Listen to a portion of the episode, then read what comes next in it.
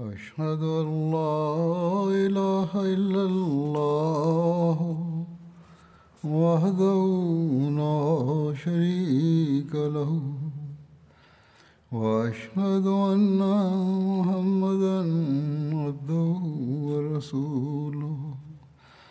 أما بعد فأعوذ بالله من الشيطان الرجيم. بسم الله الرحمن الرحيم. الحمد لله رب العالمين. الرحمن الرحيم. مالك يوم الدين. إياك نعبد وإياك نستعين. اهدنا الصراط المستقيم. صراط الذين أنعمت عليهم. غير المغضوب عليهم ولا الضالين.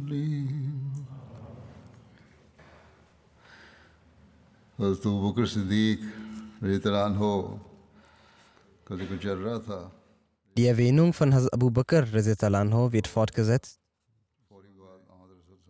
Es wurde über die Gefechte gegen die Heuchler bzw. Gegner gesprochen, die unmittelbar nach dem Tod des heiligen Propheten sallam, stattgefunden haben.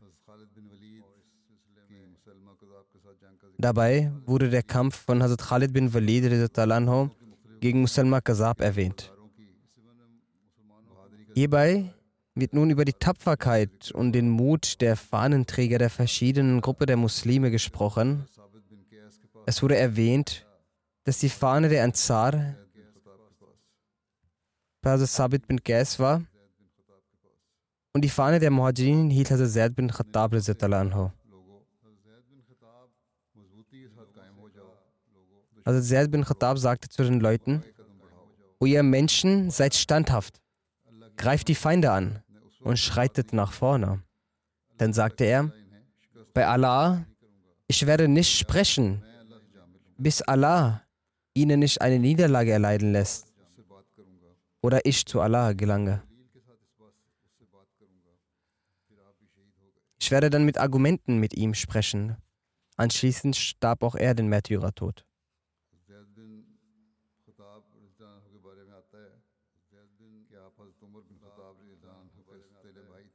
Es heißt über Hazrat bin Khattab, dass er der Halbbruder von Hazrat Umar bin Khattab war. Er gehört zu jenen, die in der frühislamischen Zeit den Glauben angenommen haben. Er hat in den Schlachten von Badr und den danach folgenden Schlachten teilgenommen. Der heilige Prophet hat nach der Hijra zwischen ihm und Man bin Adi Ansar den Bund der Brüderschaft geschlossen. Beide starben in der Schlacht von Imam den Märtyrertod. In der Schlacht von, als in der Schlacht von Yemama, als Khalid die Reihen der Armee ordnete, hat er Zaid bin Khattab zum General eines Teiles der Armee erklärt. Auch war die Fahne der Muhajirin in dieser Schlacht in seiner Hand. Er ist mit der Fahne nach vorne geschritten und hat leidenschaftlich gekämpft, bis er den Märtyrertod starb und die Fahne aus seinen Händen fiel. Salim Mollah Abi Huzaifa hielt daraufhin die Fahne. In dieser Schlacht hatte Zaid einen Vertrauten von Musalma Kazab und einen mutigen Reiter, dessen Name Rajal bin Unfa war, getötet. Die Person, die ihn getötet hat, war Abu Mariam Hanafi. Hiernach wurde er Muslim. Als einmal, als Umar zu ihm sagte, Hast du meinen Bruder getötet? sagte er, O Amirul Mu'minin. Allah hat durch meine Hand Zaid Ehre gewährt und durch seine Hand mich davor bewahrt, einen entwürdigen Tod zu erleben. Das heißt, Er hat den Märtyrertod erlebt und würde ich an dieser Stelle durch seine Hand sterben, dann würde ich einem Tod des Entwürdigen sterben. Nun hat er die Möglichkeit erhalten, den Islam anzunehmen. Der Sohn von Hazrat Umar, also Hazrat Abdullah bin Umar, hat ebenfalls an der Schlacht von Yamama teilgenommen. Als er zurück nach Medina kehrte, sagte Hazrat Umar zu ihm, in Trauer über seinen, den verstorbenen Bruder, wenn dein Onkel Zed verstarb, wie bist du dann zurückgekehrt? Und wie wachst, konntest du nicht dein Gesicht vor mir verbergen? Als, die, als Umar über die Tötung von Zed erfuhr, sagte er, Zed hat mich in zwei guten Handlungen überholt. Das wurde schon mal erwähnt. Er hat vor mir den Islam angenommen und ist vor mir den Märtyrertod gestorben. Malik bin Novera, als das Khalid ihn getötet hatte, sagte sein Bruder Mutamim bin Novera, äh, Verse aufgrund des Todes seines Bruders Malik bin Novera. Er hegte eine große Liebe zu seinem Bruder und weinte oft aufgrund der Tatsache, dass er verstorben ist und zitierte oft Ashar. Einmal, als er Hazrat Umar und traf und Gedichtsverse über ihn Hazrat Umar vortrug, sagte Umar zu ihm, wenn ich Gedichtsverse über sprechen könnte, würde ich auch über meinen Bruder Zed wie du sprechen. Daraufhin sprach Mutammim, wenn der Tod meines Bruders auf die Art und Weise stattgefunden hätte wie die ihres Bruders, also das, der Tod eines Märtyrers, dann würde ich niemals über meinen Bruder trauern. Als Umar sagte daraufhin, auf diese schöne Art, wie du mein Beileid für meinen Bruder ausgesprochen hast, bis jetzt niemand getan. Also Umar pflegte zu sagen, dass wenn die Morgenbrise weht, kommt die Erinnerung über Zed hoch.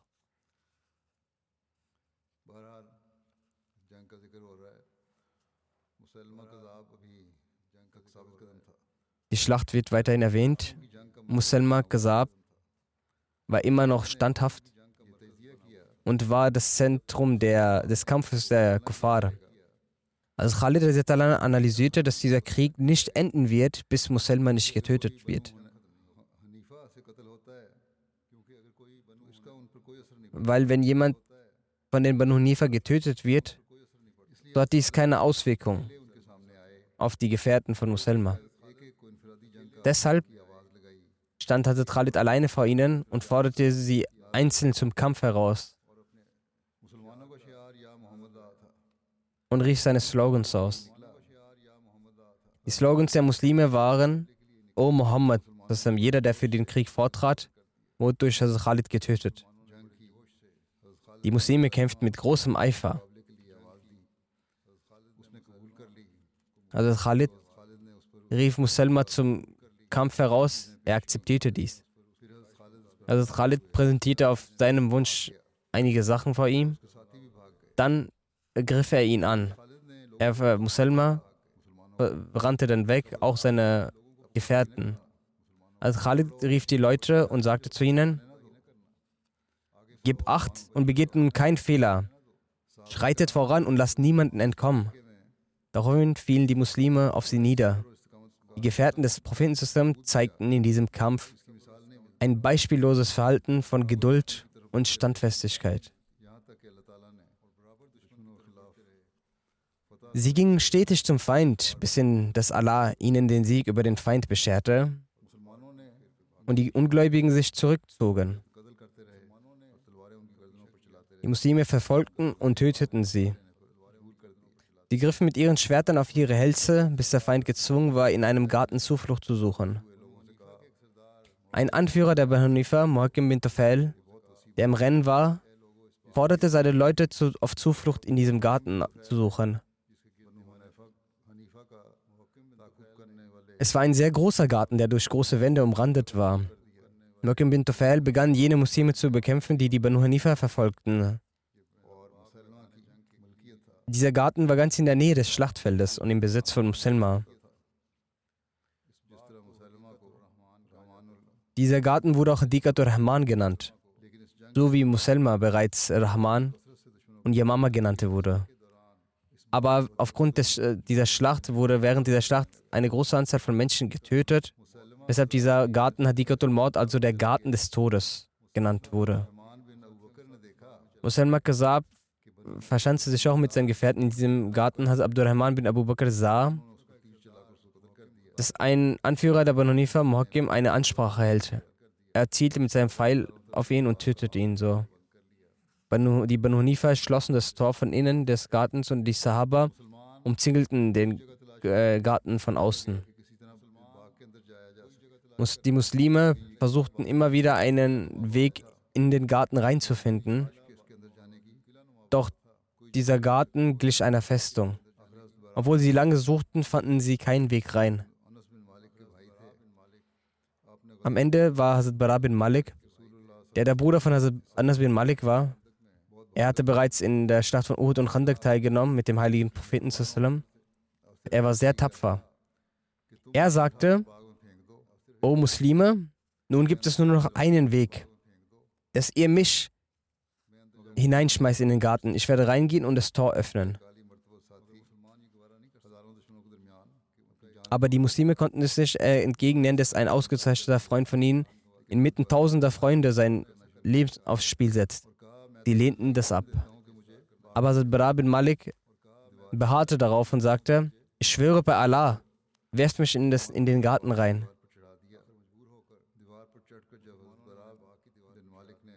Am Ende waren die Muslime dazu gezwungen und hoben ihn auf die Wand, Wände hoch.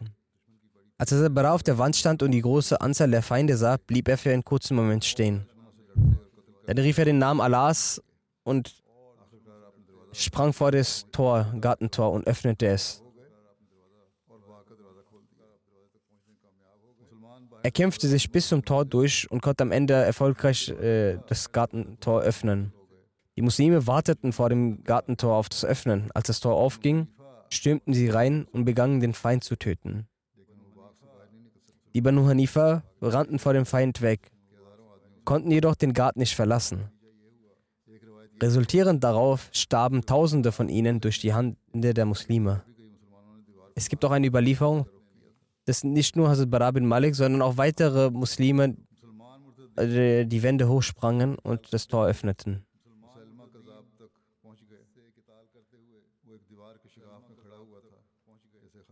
Die Muslime kamen im Kampf gegen die Abtrünnigen bis Musamma Kazab hervor. Er versteckte sich zwischen zwei Wänden, als wäre er ein graues Kamel. Er versuchte auf die Wand zu klettern, um sich zu schützen. Dabei wurde er verrückt vor Wut. Washi bin Harb, der in der Schlacht von Uhud Hazrat Hamza tötete, ging zu Muselma. Er zielte mit seiner Lanze, mit der er auch Hamza bereits getötet hatte, auf Hamza, auf Muselma und es traf ihn und kam aus seinem, auf der anderen Seite raus. Abu Dajana bin Sumak ging eilend zu ihm und griff mit seinem Schwert an und er fiel herunter. Aus dem Schloss rief eine Frau, der Führer der Schönen wurde von einem schwarzen Sklaven ermordet. Wer stieß Muslima Kasab nun in die Hölle? Von Baladri wird berichtet, dass das Volk Banu Amir behauptet, dass ein Mann ihres Volkes namens Khidash bin Bashir ihn tötete. Gemäß einer anderen Überlieferung heißt es, dass ein Mann aus den Ansar Sham Khazraj namens Abdullah bin Zaid ihn tötete. Manche behaupteten, dass Abu Dajana ihn tötete. Morvi bin Abu Sufyan berichtet, dass er ihn getötet hatte. Einige behaupten auch, dass alle an seiner Ermordung teilgenommen haben. Aus einigen Büchern, unter anderem auch Tabri, wird ersichtlich, dass Muselma von einem Ansari und von Washi zusammen ermordet wurde.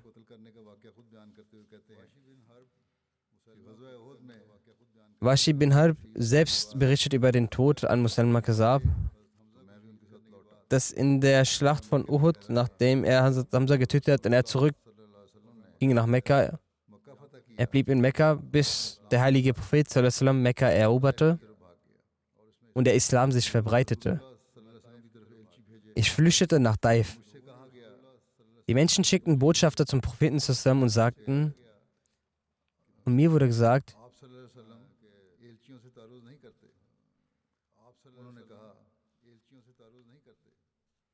Und es wurde gesagt, dass der Prophet die Botschafter respektiert. Washi sagt, deshalb ging ich auch mit den Botschaftern zum Propheten zusammen, bis ich zu ihm ankam. Als der Prophet zusammen mich sah, fragte er mich, ob ich Washi sei. Ich bejahte dies. Er zusammen sagte, ich solle mich hinsetzen und im Detail ihm erklären, wie ich Hamza tötete.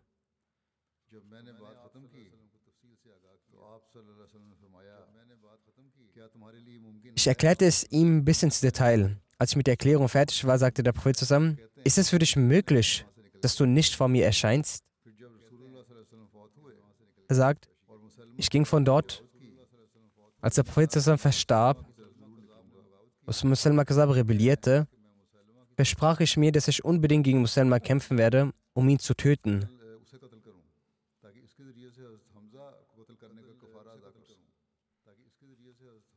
Damit ich dadurch die Sühneleistung für den Mord an Hazrat Hamza erbringen kann. Also ging ich auch mit den Menschen, sagte er, in die Schlacht. Und mit Muselma passierte, was mit ihm passieren sollte. Er sagt, ich sah, dass ein Mann an der Ecke einer Wand stand.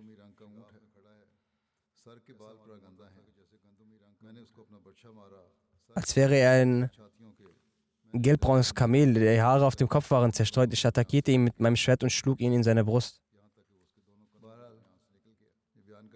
Ich schlug ihn in seine Brust, sodass dieser zwischen den beiden Schultern wieder rausragte. Dann kam ein Mann von den Ansar und schlug dem Schwert gegen seinen Kopf.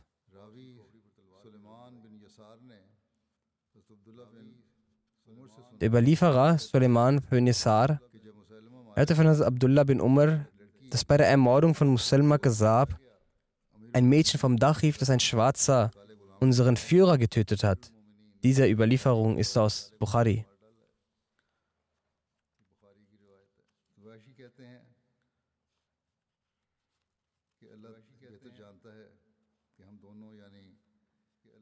Washi sagt, Allah weiß besser, wer von uns, also der Ansari Sabi und mir, Muselma getötet hat.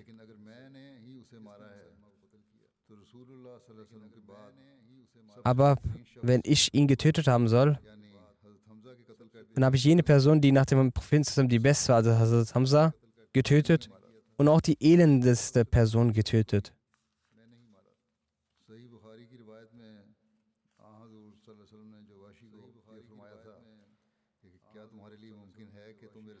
Die Aussage vom Propheten, die in Bukhari erwähnt ist und die folgendermaßen lautet, das ist es für dich möglich, dass du nicht vor mir erscheinst in dieser Erklärung von Hazrat Sayyid Zainul Abedin Walid Shasab erläutert die Reformation, die Washi in sich geführt hat, bezeugt seine Aufrichtigkeit. Er wollte seinen Fehler durch einen Sühneopfer berichtigen. In der blutigen Schlacht von Yemama hat er sein Vorhaben und Wunsch erfüllt und ist mit erhobenem Haupt zurückgekehrt. Er schreibt weiter, die Worte des Propheten sallam, ist es für dich möglich, dass du nicht vor mir erscheinst? Spiegeln wahrlich hohe Moraleigenschaften.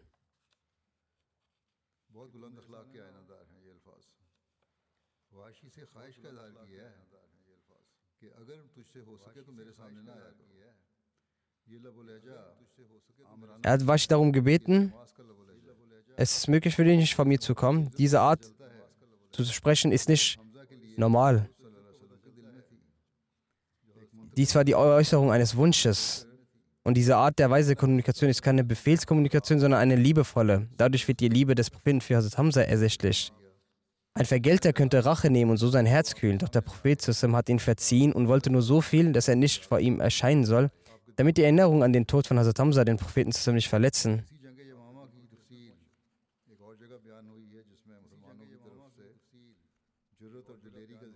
Einzelheiten von diesem Krieg in Yamama wurden auch an einer anderen Stelle berichtet, worin die Tapferkeit, von beiden, äh, wohin die Tapferkeit und der Mut der Muslime wie folgt überliefert wurde. Beide Parteien führten einen harten Kampf, bis viele Leute von beiden Gruppen getötet wurden. Von Muslimen starb zuerst Malik bin Aus den Märtyrertod. Auch viele Hofars des Korans starben in einer großen Anzahl. Es war eine vernichtende Schlacht zwischen beiden Parteien bis dass die Armeen von Muselma und die Armee der Muslime sich gegenüberstanden. Sind die Muslime zurückgewichen, so ist der Gegner nach vorne geschritten, damit sie bis Mujar gelangen konnten. Salam Mollah Abu Huzaifa hat bis zu der Hälfte seiner Wade eine Mulde gegraben. Er hatte die Fahne der Muhajirin und auch Sabit hat eine solche Mulde für sich gegraben.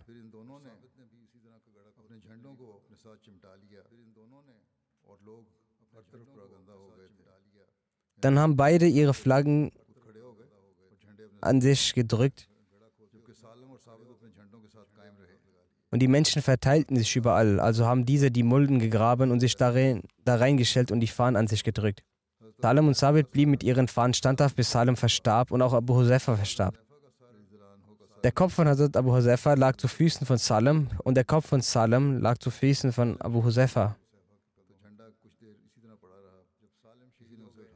Als Salem den Märtyrertod erlang, blieb die Flagge für eine kurze Zeit so. Niemand hebt, hieb sie auf und hebte sie danach auf. Denn Badri Saba war Yazid bin Said. Er hebte die Flagge auf, bis er auch den Märtyrertod starb. Und Hakam bin Said bin As hebte sie dann auf und versuchte sie zu beschützen und kämpfte, bis auch er den Märtyrertod starb. Washi sagt, es war ein harter Kampf und dreimal die Mus verloren die Muslime ihre Stellung. Beim vierten Mal haben die Muslime zum Rückangriff ausgeholt und sie hielten ihre Stellung und sie blieben vor den Schwertern standhaft. Bonifa und die Schwerter von ihnen schlugen aufeinander ein, bis ich sogar die Feuerfunken aus diesen habe kommen sehen. Ich hörte die Klingelgeräusche aus diesen. Allah hat Hilfe auf uns herabgesandt und Allah gab Banu Hanifa die Niederlage. Allah tötete Muselma. Er sagt, an jenem Tag habe ich mein Schwert viel geführt, bis jenes zum Griff mit Blut beschmiert war. Hazrat Ibn Umar sagt, ich habe Hazrat Ammar allein auf einem Felsen gesehen und er rief, O ihr Gruppe der Muslime, lauft ihr denn vor dem Paradies fort? Ich bin Ammar bin Yasser, kommt zu mir.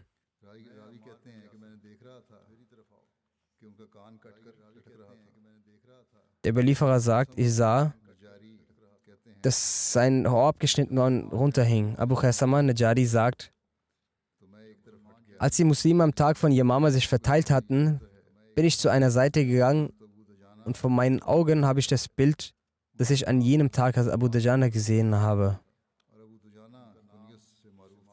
Sein Name war Simak bin Kharasha und er war bekannt als Abu Dajana unter dem Namen. Er war, ist der Gefährte, der alle Kriege mit dem heiligen Propheten zusammen gefochten hat.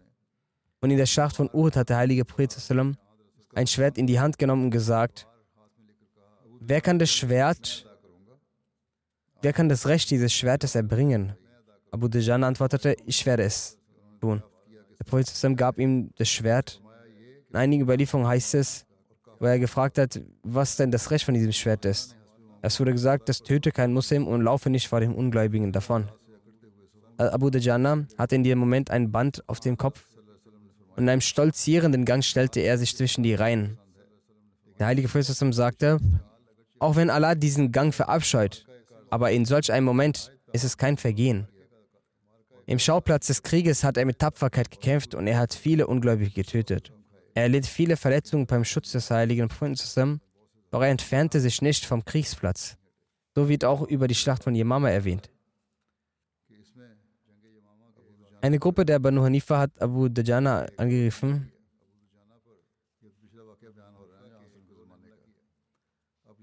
Davor wurde eine Begebenheit von der Zeit des heiligen Prinzessin erwähnt. Was nun in Yamama geschehen ist, darüber steht geschrieben, eine Gruppe hat ihn angegriffen, so hat auch er vor sich das Schwert geführt, zu seiner Rechten auch und auch zu seiner Linken. Er griff eine Person an und warf diese auf den Boden. Er redete nicht, bis die Gruppe sich von ihm entfernt hatte und zurückgegangen war. Und die Muslime kamen näher. Die Banu Hanifa erlitten eine Niederlage und liefen zum Garten. Die Muslime liefen hinter diesen her und diese waren gezwungen, im Garten Schutz zu suchen. Diese Leute schlossen das Tor des Gartens. Al-Budajan sagte, legt mich auf das Schutzschild und wirft mich in den Garten rein, damit ich hineingehen kann und das Tor öffnen kann. So haben die Muslime es genauso gemacht. Und er ist im Garten angekommen. Er sagte, euer Weglaufen vor uns kann euch nicht schützen. Er führt ein schweres Gefecht mit diesen Menschen, bis er das Tor von ihnen öffnete. Der Überlieferer sagt, wir sind erst dann zu ihm gegangen, als er schon bereits den Märtyrertod gestorben war. Gemäß einer weiteren Überlieferung wurde Bara bin Malik in den Garten geworfen.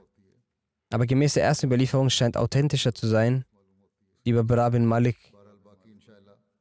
Davon gibt es auch Einzelheiten, so wird das Übrige auch später, inshallah, Erwähnung finden.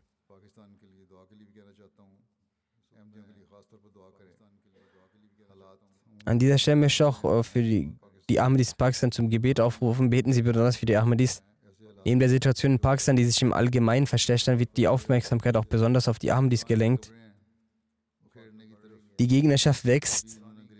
Sie scheuen sich nicht einmal davor, alte Grabstätten zu schänden. Es sind extrem unverschämte Menschen. Möge Allah sie passen, strafen. Genauso möchte ich auch für die Ahmadis aus Algerien fürs Gebet aufrufen. Sie sind auch heutzutage in vielen Schwierigkeiten. Auch beten sie auch für die Ahmadis in Afghanistan. Möge Allah sie alle in seine Barmherzigkeit aufnehmen. An dieser Stelle möchte ich auch einige Menschen erwähnen, die in jüngster Zeit verstorben sind.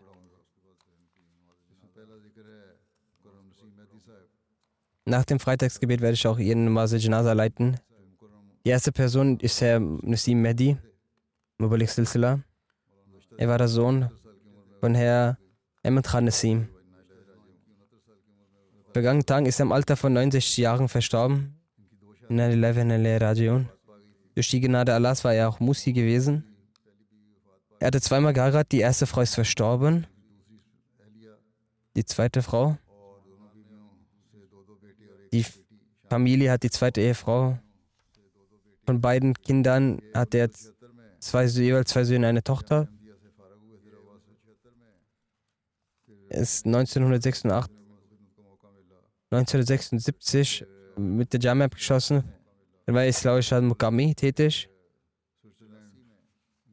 Dann ist er 83 als Mubalik nach in die Schweiz geschickt worden. 84 und der Naib Wakilite Shapir. Einige Monate hat er als Geheimkammer Tashir gedient. 1984 im Dezember wurde er als Privatsekretär in London berufen und hat gearbeitet. 1985 war er dann nach wenigen Monaten Kanada gegangen. 85 bis 2008 hat als Mubalik und auch unter anderem als Mubalik in Charge in Kanada gedient. Er war auch Amir in dieser Zeit von Kanada gewesen.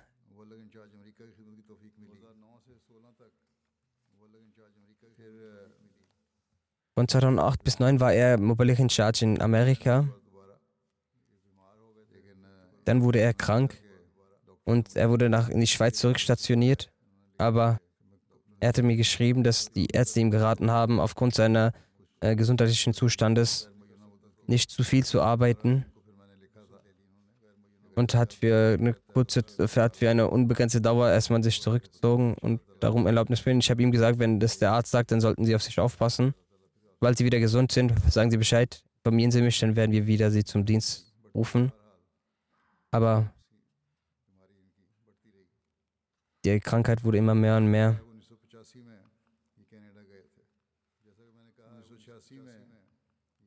Wie ich gesagt habe, 1985 ging er nach Kanada. 1986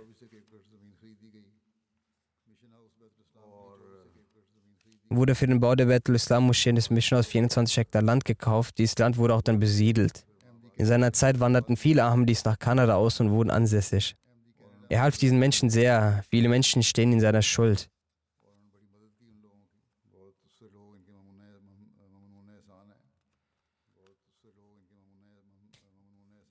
Viele Menschen sind ihm sehr dankbar.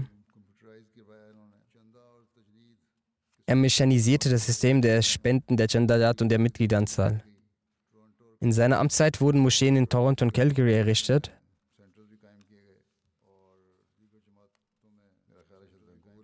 auch in vielen anderen Jamaate wurden Zentren errichtet.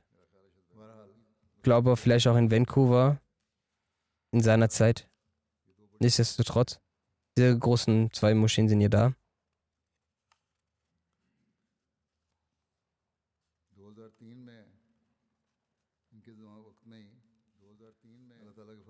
...2003, in seiner Zeit, wurde auch durch die Gnade Jamia Ahmadiyya Kanada eröffnet. MTR Nordamerika Station, darin, auch darin hat er viel sehr gearbeitet für die Umsetzung. Möge Allah seine Verdienste akzeptieren. Seine Ehefrau Amtun Sisa beschreibt, Herr Nassim Mehdi, die, ich habe Herrn Nassim Mehdi im Eheleben, die 26 Jahre dauerten, erlebt, bei jedem Leid und Schmerz als Gefährten gehabt. Er war ein sehr liebevoller und aufopfernder Bruder. Er trug Schmerz für die Menschheit.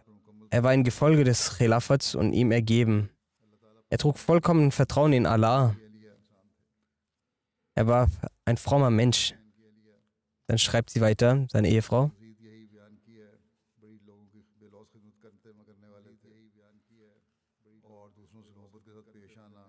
Er diente den Leuten sehr uneigennützig und begegnete anderen immer mit sehr viel Liebe. Gegen die Jamaat hörte er, wollte er nie etwas Negatives hören, noch traute sich jemand vor ihm und er ließ es auch niemals zu. Er war sehr gastfreundlich. Er war sehr fokussiert darauf, äh, das Durut zu rezitieren. Als wir auf Umla waren, hatte ich ihn gefragt, was hast du gebetet? Er antwortete mir, ich habe nur das Durut rezitiert. Deine Tochter Sadia Mehdi schreibt, mein Vater war ein sehr äh, betender Mensch, der sehr viel betete. Wenn ich mal ihn um Gebet bat, sagte er, ihr solle das Durushif sprechen. Immer wenn ich für eine Angelegenheit um Gebet bat, lenkte er meine Aufmerksamkeit stets auf das Durushif.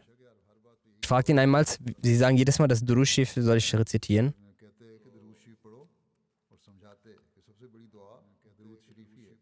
Er antwortete darauf, ließ rezitiert das Durutschif und erklärte auch, dass das größte Gebet das Durutschif ist.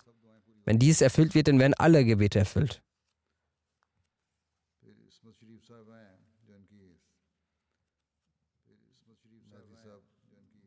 Frau Ismet Schlief, sie schreibt, Herr Nesimedi war mein Schwager. Ich erlebte ihn 22 Jahre sehr nah. Er war sehr mildherzig, sehr fürsorglich, sehr liebend in der Begegnung und ein Mensch voller Treue zum Khalifen der Zeit. Seine Schwester sagt, als er im Rabbi in der Schweiz war, kam eine Schweizer Frau, die Ahmediva wurde, Jalsa nach Rabwa.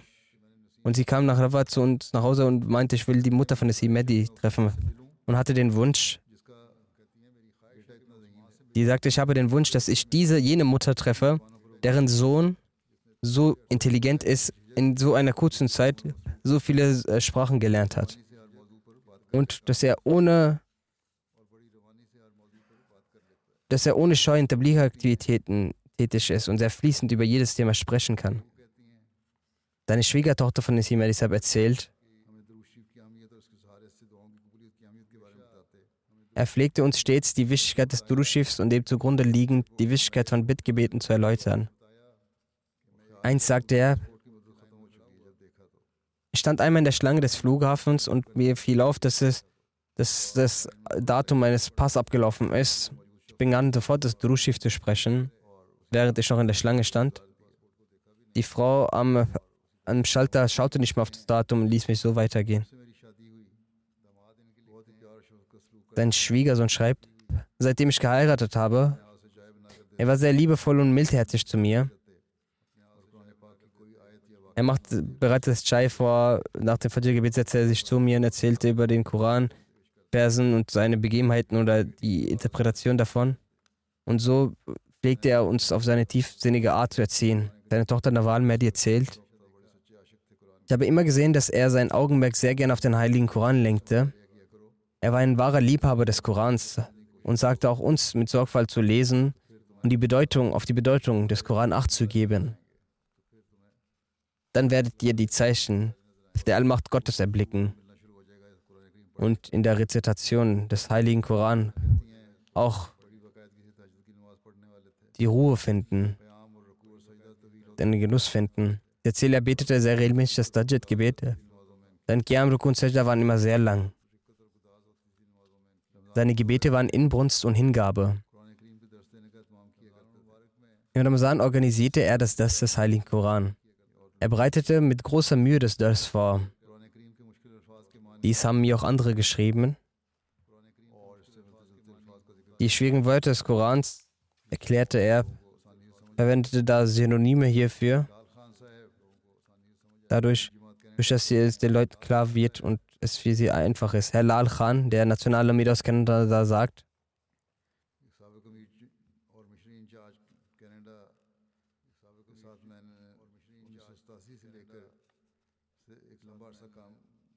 Ich arbeite eine lange Zeit mit dem ehemaligen Nationalamir Mission Charge Kanadas zusammen. Allah Mächtige hat ihn mit vielen Besonderheiten und Begabungen gesegnet. In Bezug auf den Dienst der Jamaat und die Besonderheiten, die er hatte, die hat er ausgenutzt. Allah ermöglichte ihm, Freundschaften zu schließen, sie einzuhalten und diese Beziehungen für den Vorteil der Gemeinde zu nutzen. Er stellte mit den Leitern unzähliger Bereiche der kanadischen Gesellschaft persönliche Kontakte her und stellte ihnen die Jamaat vor. Mashallah, diese Fähigkeit war in ihm sehr ausgeprägt. Mit wem auch immer er Kontakt herstellte, pflegte er einen sehr guten und tiefen Kontakt und auch die anderen wurden diesem Kontakt gerecht.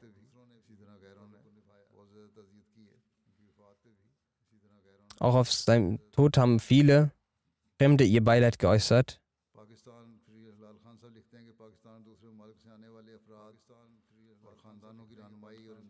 Herr Lal Khan schreibt, auch die Möglichkeit der Verpflichtung, die aus Pakistan und anderen Ländern kommenden Leute und Familien anzuleiten und ihnen zu helfen, gewährte ihm Allah. Dann sagt er, mit den Mitgliedern der Majlis Amla pflegt er ein sehr freundschaftliches Verhalten. Sagt, in seiner Amtszeit, ca. 20 Jahre, hatte ich die Möglichkeit zu dienen.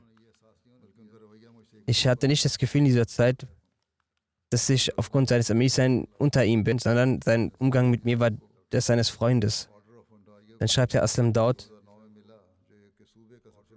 Herr Nassim Mehdi erhielt 2009 den Orden Order of Ontario, welcher die höchste Ehrung der Provinz ist, die einem Zivilisten gegeben werden kann. Diese Auszeichnung wird für Erfolg und großartige Dienste in irgendeinem Bereich verliehen. Er sagt, als er nach Amerika versetzt wurde, traf ich ihn einmal an der Jalsa. Damals gab er mir den Rat,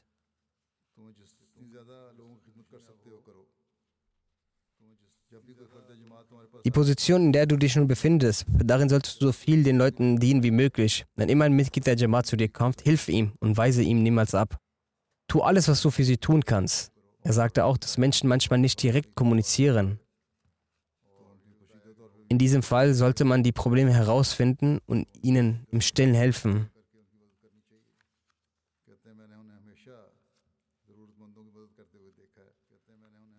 Er sagt, da bei ihnen stets so gesehen, dass er Hilfsbedürftigen sehr geholfen hat. In einer solchen Art hat er den Menschen geholfen, dass derjenige, der die Hilfe braucht, keinerlei sich schämen müsste. Herr Murabisita Shukur sagt, Ein Rat von ihm, der mir besonders in Erinnerung geblieben ist, aus all seinen Ratschlägen, ist, dass er in seinen anfänglichen Jahren an der Jamia, vielleicht war ich im dritten Jahr, ich ging in die Moschee und hatte Schlappen an. Und er sagte zu mir, ein Waqf wie eine Silsila sollte zu jeder Zeit bereit sein und aus der, bereit aus dem Haus gehen, dass wenn immer eine Anweisung kommt, dass er von dort aus sofort hingehen kann. Und diese Umsetzung könnte nicht, dass ihr sagen müsst, ich muss erst nach Hause gehen und mich vorbereiten. Auch körperlich sollte man sich immer vorbereitet sein, auch mental.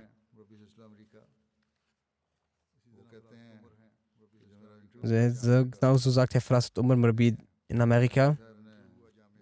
Als mein Interview für die Jamia stattfand, stellte Herr Mehdi eine Frage,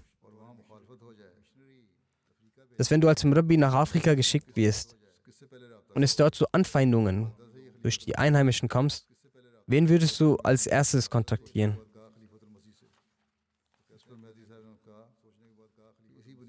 Er sagte, also nachdem ich etwas nachgesagt habe, daraufhin sagte Mehdi Sab, genau auf dieser Basis lege ich für dich ein Wort ein, das du angenommen wirst. Und genau dies ist auch die korrekte Antwort. Der Oberste Dard ist Sekretär des Missionhauses. Er sagt,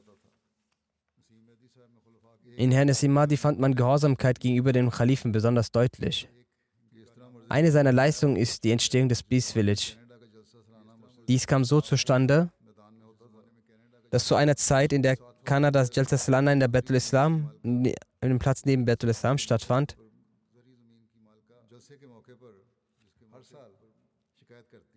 zu dieser Zeit die Besitzerin des angrenzenden landwirtschaftlichen Grundstücks anlässlich der Jalsa sich jedes Jahr beschwerte, dass ich aufgrund des Lärmes mich unwohl fühle und der Gestank ihres Langers für mich unerträglich ist.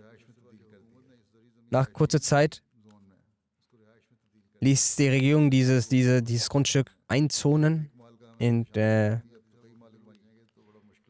in Zonen, in, in agrarwirtschaftlichen Land, in Zonen aufteilen. Es wurde zu einem Wohngebiet. Dann entstand in Hassim mehr die Sorge, dass zuvor nur eine Besitzerin Probleme bereitete und nun würden es mehrere sein. Es wurde dem Besitzer mehrerer Häuser gegeben.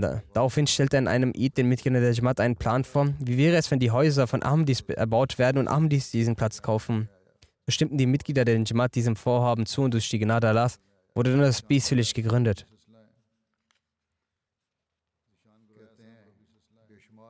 Herr Sushan Guraim Rabbi schreibt, Unzählige Jugendliche erhielten durch ihn moralische Erziehung. Und heute aufgrund dieser moralischen Erziehung erhalten wir die Möglichkeit, an verschiedenen Orten der Welt als Mrabian der Gemeinde zu dienen. Seine Erziehung, aufgrund seiner Erziehung lernten wir die Liebe zum Khilafat und erlebten das Heranwachsen des Geistes der Gehorsamkeit. Herr Asif Khan, Sekretär Murkhaja Kanadas, er sagt, im Alter von 13 Jahren kam ich nach Afghan. Damals lebten in der Nähe des Missionhauses ein paar wenige Ahmadis. Ich hatte zu dieser Zeit sehr wenig Wissen über die Jamaat. Herr Mehdi behandelte mich wie ein Sohn. Er wurde zu meinem Lehrer. Er spielte mit mir Basketball und vermittelte Jamaati-Wissen. Als ich dann ein Verantwortungsbewusstsein entwickelte, gab er mir zur Kontaktaufnahme mit verschiedenen Politikern Aufgaben der Gemeinde. Und so auch durch Gnade leistet er eine hervorragende Arbeit. Er sagt, meine ganze Erziehung habe ich durch ihn erlangt. Herr Mirza Mahfoud Ahmed, Amir Jamaat Amerika, sagt,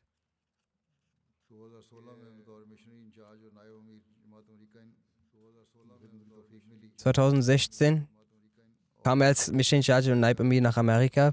Er hatte die Ehre, die, als zu dienen. In Amerika leistete er sehr gute Arbeit, er unternahm Dienstreisen, er besuchte verschiedene Bundesstaaten und versuchte die Tabligarbeit auf eine effektive Weise zu bewerkstelligen. Während dieser Zeit hatte der Verstorbene die Möglichkeit, durch die Medien unterschiedlichen Kampagnen die Botschaft des Islam Ahmediyat in Amerika zu verbreiten. Dann erhielt er auch zur Gemeindegründung Mexiko im Lichte der Anweisung der Zentrale die Möglichkeit, dort ein Missionhaus zu gründen.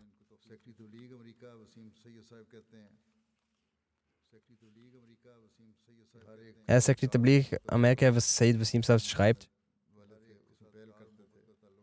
er baute zu jedem eine liebe und fürsorgliche Beziehung auf.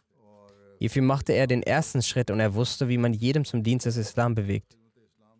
Nach der Ankunft in Amerika machte der Verstorbene die jährlichen Veranstaltungen, die zum 11. September stattfanden, um Anlass die Botschaft des Islam zu verbreiten und er startete Kampagnen wie Muslim for Life,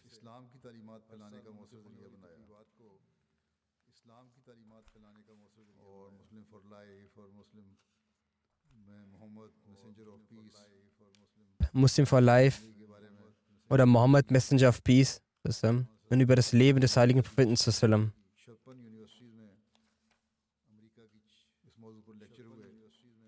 Es wurden an 56 amerikanischen Universitäten Veranstaltungen zu diesem Thema abgehalten. Das Buch Life of Muhammad wurde in großer Menge an die Teilnehmer der Veranstaltung verschenkt. Er startete auch die Kampagne Muslim for Loyalty.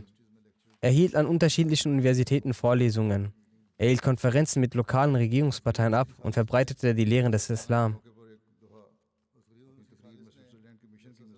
Das Khalif Salih sagte einmal letztlich einer Salana, In seiner Rede zur Mission in der Schweiz und über das Vorhaben zur Vorstellung der Jamaat und die hingebungsvolle Arbeit von Medisab.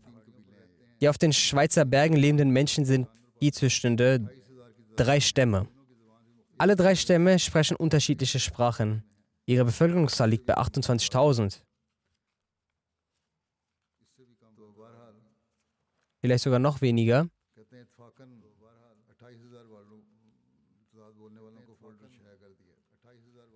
Er sagt, es wurden aus zufällig 28.000 Broschüren für die Sprecher herausgebracht. Nassim Mehdi, möge Allah ihn dafür belohnen, gab nach Absprache mit mir 8000 Broschüren in jedes Haus. In jedes Haus dieses Ortes. Dort vor Ort entstand ein Aufruhr. Zwei Zeitungen schrieben eine sehr scharfe Kritik. Da sagte ich, das Gebet hat sich für ihn in positiver Weise erfüllt. Viele hunderttausende Broschüren wurden verteilt. Bald war dies ein zusammenfassender Bericht, den der dritte Khalif Remlan letztlich der Jalsa dort vortrug.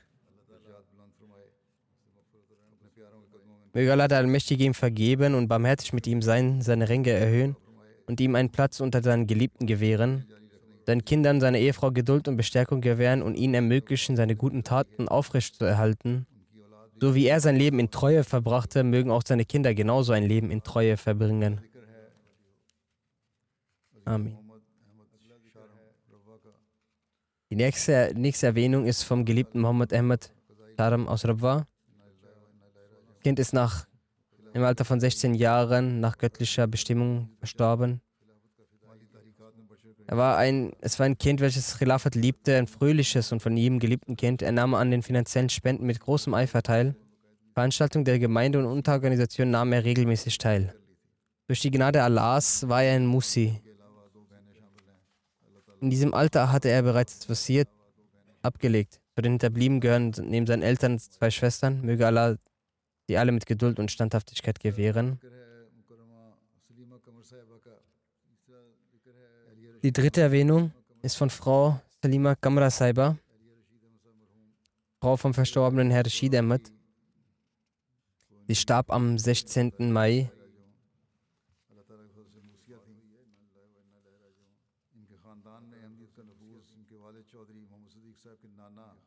Durch die Gnade Allahs war sie Musia.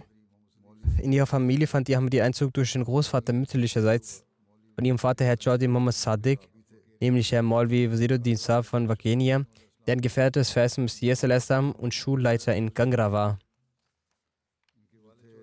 Ihr Vater war Herr Jordi Muhammad Sadiq, der einen Maulvi Fazl-Abschluss hatte, war eine weise Persönlichkeit der Gemeinde.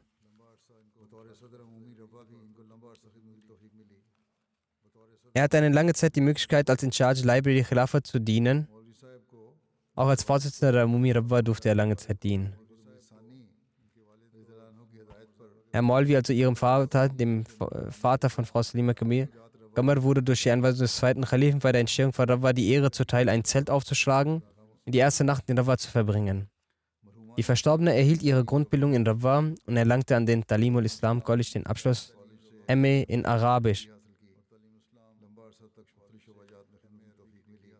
Sie diente lange Zeit in verschiedenen Abteilungen. 1972 bis 82 diente sie der örtlichen im Mail als Generalsekretärin. Von 82 bis 87 diente sie in der Amtul Hay Bibliothek als Bibliothekarin. 87 bis 2018, ja, also 31 Jahre lang, diente sie als Redakteurin für das Magazin Misbar. Und während dieser Zeit leitete sie das Magazin auf eine sehr gute Weise. Trotz ungünstiger Umstände.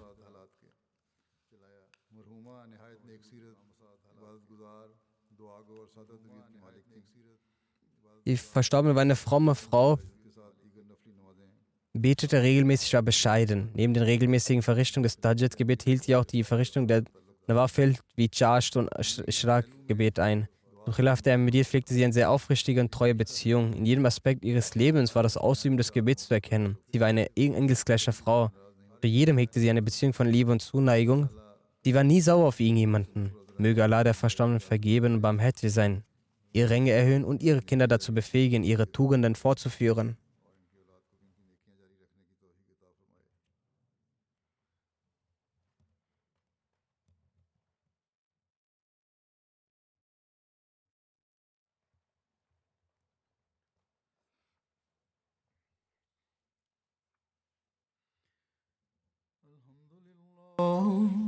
الحمد لله نحمده ونستعينه ونستغفره ونؤمن به ونتوكل عليه ونعوذ بالله من شرور أنفسنا ومن سيئات أعمالنا. من يهده الله فلا مضل له ومن يضلل فلا هادي له. ونشهد أن لا إله إلا الله. ونشهد أن محمدا عبده ورسوله. عباد الله رحمكم الله. إن الله يأمر بالعدل والإحسان وإيتاء ذي القربى وينهى عن الفحشاء والمنكر والبغي يعظكم لعلكم تذكرون. اذكروا الله يذكركم وادعوه يستجب لكم ولذكر الله أكبر.